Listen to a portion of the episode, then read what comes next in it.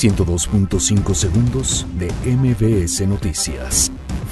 Detienen a Nazón Joaquín García, líder de la luz del mundo, por presunta pornografía infantil. AMLO no asistirá a la cumbre G20 en Japón, enviará una carta sobre desigualdad.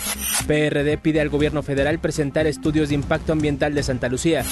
Ricardo Ahueb es ratificado como administrador general de aduanas. Suman cuatro muertos tras desbordamiento del río San Gabriel en Jalisco. CAME anuncia medidas para mejorar la calidad del aire en el Valle de México. CONAPRED celebra permitir el uso de falda en escuelas sin distinción de género. UNAM llevará oferta educativa a la región Mixe en Oaxaca. Real Madrid hace oficial el fichaje de Luka Jovic. 102.5 segundos de MBS Noticias.